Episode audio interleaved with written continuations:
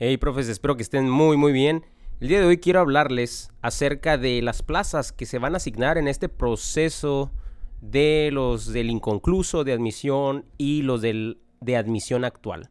Mi nombre es Raúl Nieto, para aquellos que aún no me conocen, soy capacitador docente, he ayudado a cientos de maestros a lo largo de estos últimos meses.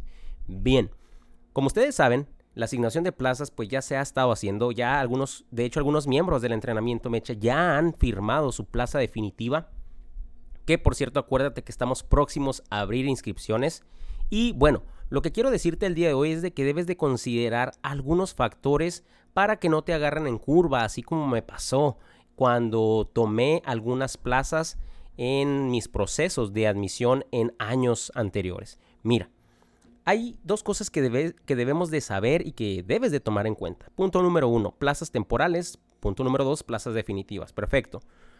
Tienes claro cuáles son y qué conllevan. Mira, en este proceso de asignación de plazas, dependiendo del posicionamiento de la prelación, obviamente, se van a hablar, se van a citar algunos maestros para que escojan. Yo le llamo a esto un buffet. ¿Por qué un buffet? Porque mira, le van a hablar a, vamos a pensar algo, eh, voy a decir una cantidad aleatoria. Le van a hablar a 10 maestros, perfecto.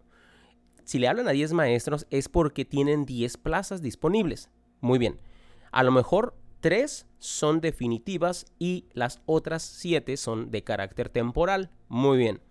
Como tú bien sabes, el primer lugar, por obviedad, es el que va a pasar a escoger cuál de esas quiere. Pero ahí te va hay algo que ocurrió en los años que yo iba a los eventos, de donde otras materias, porque los de español, los de matemáticas, de física, eh, de repente pasaban antes que nosotros y escogían.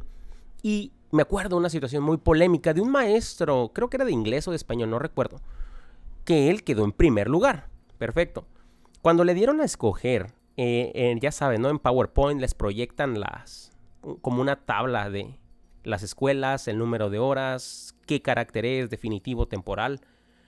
Eh, en este sentido, él no quería, no quería agarrar la plaza definitiva por la escuela, por la cantidad de horas, no sé el motivo exacto, pero no quería la escuela que estaba de base, de plaza definitiva, por lo cual, de hecho ahí se estaba casi, no peleando, ¿no? Pero estaba en una discusión porque él quería esa y le decían que no, que debía de agarrar la definitiva porque como él había quedado en primer lugar, le correspondía la de, la de carácter definitivo.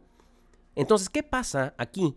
Si tú eres de los primeros en la prelación, o bueno, a lo mejor no los primeros, pero si tienes la posibilidad de agarrar una plaza definitiva.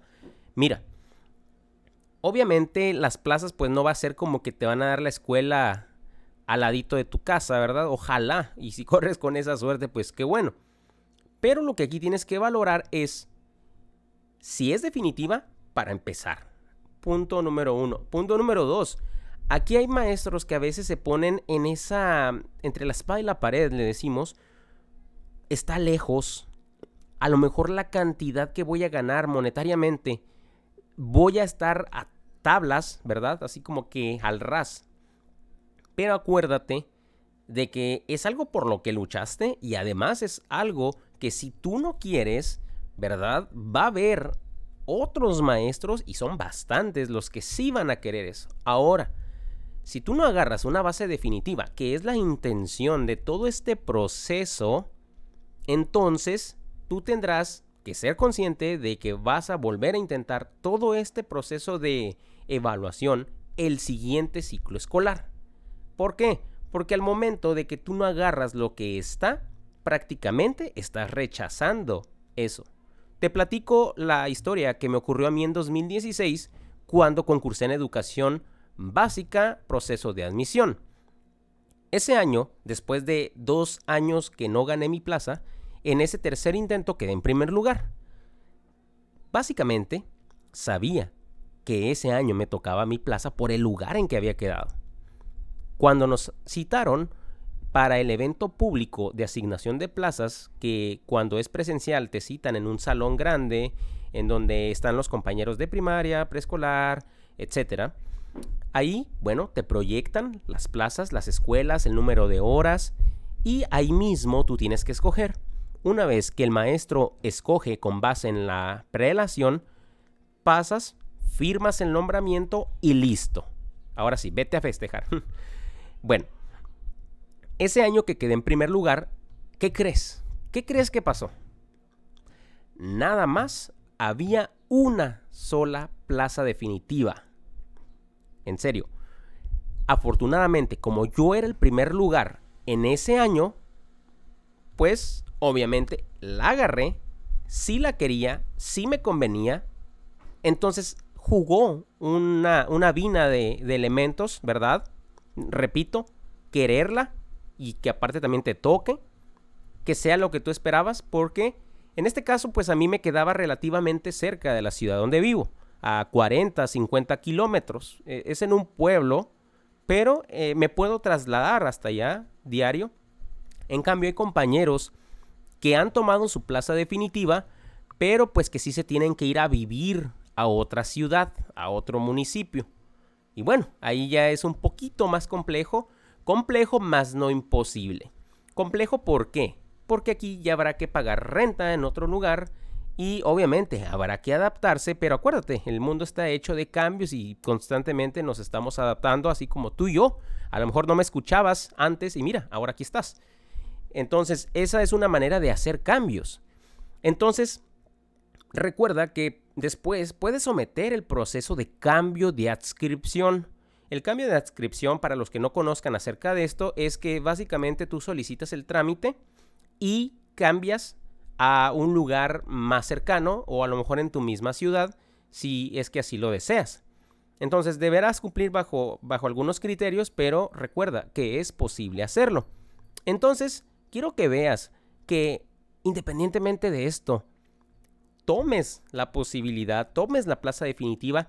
Yo sé que hay algunos maestros que me están escuchando ahorita y que ni siquiera la van a pensar, me van a decir, Raúl, pues claro que la voy a agarrar, pero habrá otros, habrá otros que sí van a estar como en una tela de juicio, de me voy o no me voy, es que a lo mejor los gastos, mi familia, mis hijos, lo que sea a lo mejor van a estar en esa situación donde van a ponerse muy, muy difícil esa decisión y comprendo, pero por eso básicamente es este episodio del podcast.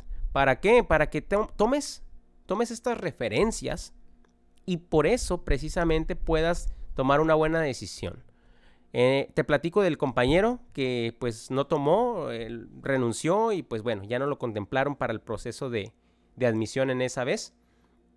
Y pues en el sentido de que ya tomé la plaza, por ejemplo, yo, la que estaba definitiva, y obviamente el segundo lugar ya no le tocó plaza definitiva al, a, mi, a un buen amigo, le tocó ya en otra ciudad, le tocó temporal, pero meses después se abrió una plaza definitiva y como yo ya había tomado una plaza definitiva, la siguiente que surgiera en ese carácter obviamente le tocaba a él.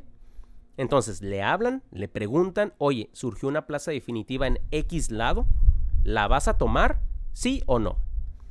Sí la tomo, perfecto. Esa plaza definitiva le toca a él y listo. La siguiente que llegue a surgir, pues obviamente le van a hablar al tercer lugar. Si el tercer lugar tiene una plaza temporal y le hablan y le dicen, oye, en otra escuela, en otra ciudad, donde sea, está una plaza definitiva, tal escuela, tantas horas, lo que sea. ¿La quieres? Sí. Bueno, precisamente haces en el cambio y listo. ¿Y esa escuela que queda vacía, qué onda? Bueno, acuérdate que hay una lista de prelación, le hablarán a otro maestro e irá a cubrir. Perfecto, listo. Entonces, bajo, bajo esos términos así, a grandes rasgos, contémplalo. De verdad, estás muy cerca y acuérdate que al final, si te vas a otro lugar y los ingresos no dan, porque sé y entiendo que hay otras ciudades más caras que a lo mejor donde vives, a lo mejor podrá ser todo lo contrario y te convenga. Pero más allá de eso, recuerda que hay maneras de que puedas complementar. Digo, yo, yo cuando cubría contratos, tenía que complementar con un trabajo en iniciativa privada que realmente eran como apenas dos mil pesos quincenales entonces, eh, trabajar, ya sabes, ocho horas, salir hasta la una, una y media de la madrugada. Entonces, más la escuela donde cubría el contrato temporal. Entonces sí hay veces que hay que jugársela con los tiempos, hay que buscar otras alternativas, pero más allá de eso acuérdate que sobre todo estás ganando experiencia, te estás forjando. Y las personas que se forjan con las acciones cotidianas, recuerda que empiezan a lograr resultados diferentes. Entonces, quiero que veas lo, positivo de la situación, quiero que precisamente analices qué te conviene y sobre todo que no dejes pasar esta oportunidad que está muy cerca de tener. Hay maestros del entrenamiento Mecha que estoy muy contento por ellos que ya están firmando sus plazas definitivas. Acuérdate que si tú quieres estar en el entrenamiento Mecha, están muy cercanas las inscripciones al nuevo entrenamiento que ha sufrido modificaciones para mejorar lo que te ofrece.